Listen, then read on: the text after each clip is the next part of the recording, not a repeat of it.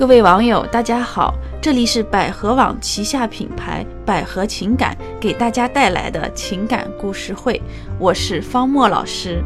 今天要跟大家分享的话题是：男人出轨，女人千万别走这条路。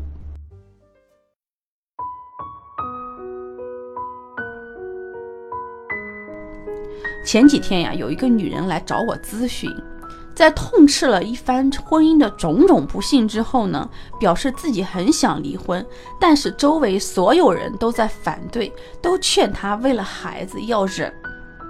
女人很想从我这里得到精神支持，但是呢，出于职业道德，我不能给她一个肯定的答案，只能帮她分析问题。突然哈，女人就粗暴地打断了我的话。他说：“老师，你说的这些我都明白，但是我想跟你说一下我妈的故事。我妈跟我爸从年轻的时候就不和，婚姻过得很痛苦。我不止一次的劝过她离开我爸，但是她说如果离婚了，我和我弟弟怎么办？她放不下我们，所以她选择了忍耐。但是，女人说到这里呢，突然哽咽了一下。我竖起耳朵等待她说下去。”顿了一分钟左右，这个女人才继续说道：“我妈在她还不到五十岁的时候就得了癌症去世了，别人都以为是天灾，但是只有我知道这其实是人祸，因为只有我知道她每天是怎么度过的。即使到了癌症晚期，我爸依然对她不管不问，死的时候都没掉一滴眼泪。”他努力想要给我和弟弟一个完整的家，最后还是因为他的离去不再完整。我们不但失去了家，还失去了母亲。所以我曾经发过誓，一定不要再做我妈那样的女人。你们看哈，孩子哈需要的不仅仅是一个完整的家，更需要一个健康的母亲。女人最后这句话让我感慨颇深。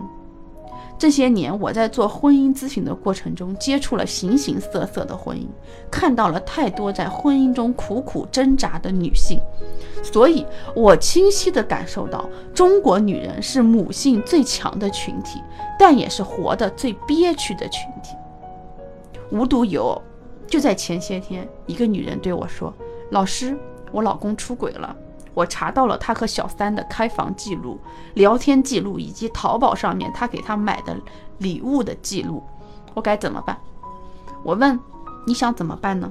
离还是不离呢？他说我当然不想离婚，我想挽回我老公。好，既然他的想法是挽回，那我就给他认真分分析了他和老公之间存在的问题，教了他一些沟通的办法以及修复的策略。然而，他们并没有认真的实施，关注点一直在查老公的行踪。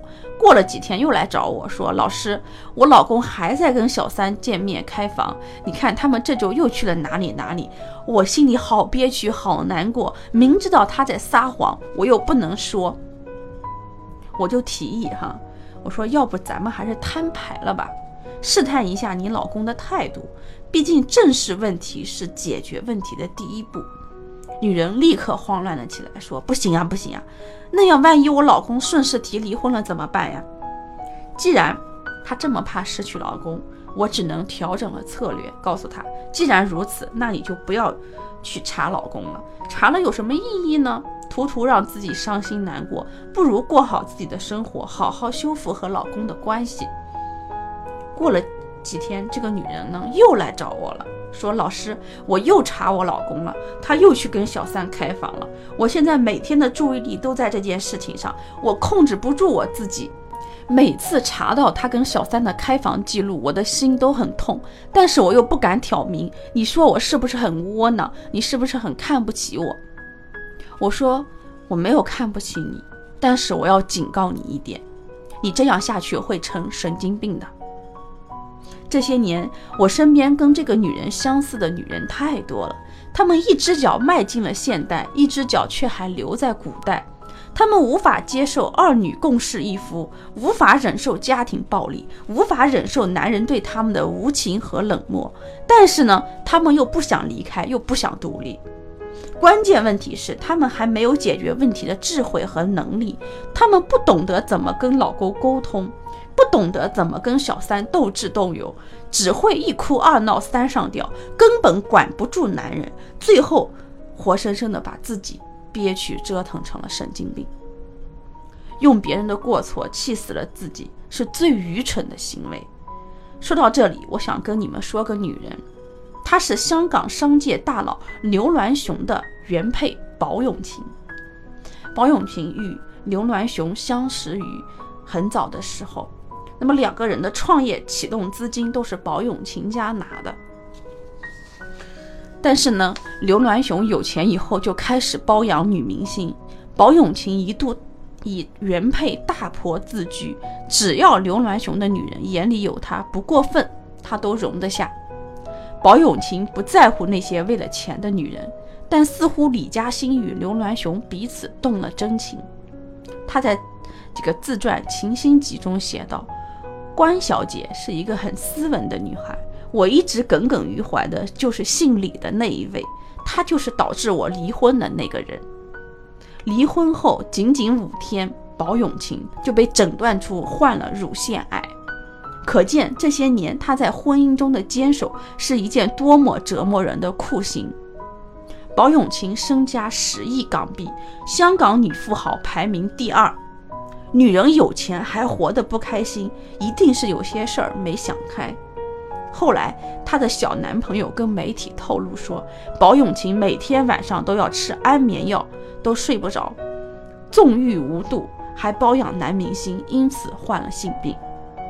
宝永琴病逝的时候只有四十九岁，是香奈儿珠宝全球五大 VIP 之一，创下十分钟买十套香奈儿套装的记录。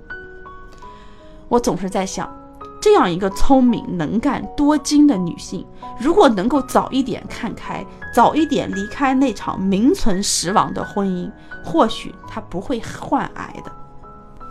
如果他能够早一点明白，爱情只是人生中的一件小事儿，收回自己在小情小爱上的寄托，纵情于大江大河、大山大海，或许能够活得跟香奈儿女士一样漂亮。所以。面对老公出轨，能够做到不在烂事儿上纠缠，懂得及时放手、华丽转身，能够活出自己海阔天空的女人，才是真正懂生活的女人。当然，大多数女人做不到这么洒脱。或许你会说，我真的很爱我的老公，我不想一家三口分开。或者你会说，也许。我现在还没有能力离婚，离婚了我就不能给自己和孩子一个更好的生活。这些当然也不是错，关键是你要有果断的策略去赢回你的幸福婚姻。如果你在非常理智的情况下觉得挽回婚姻对你更有利，那么接下来你要做的就是好好打一场抢老公的战争，一定要用智慧把老公从小三手里抢回来，让他完完全全的回归，并且再也不敢出轨。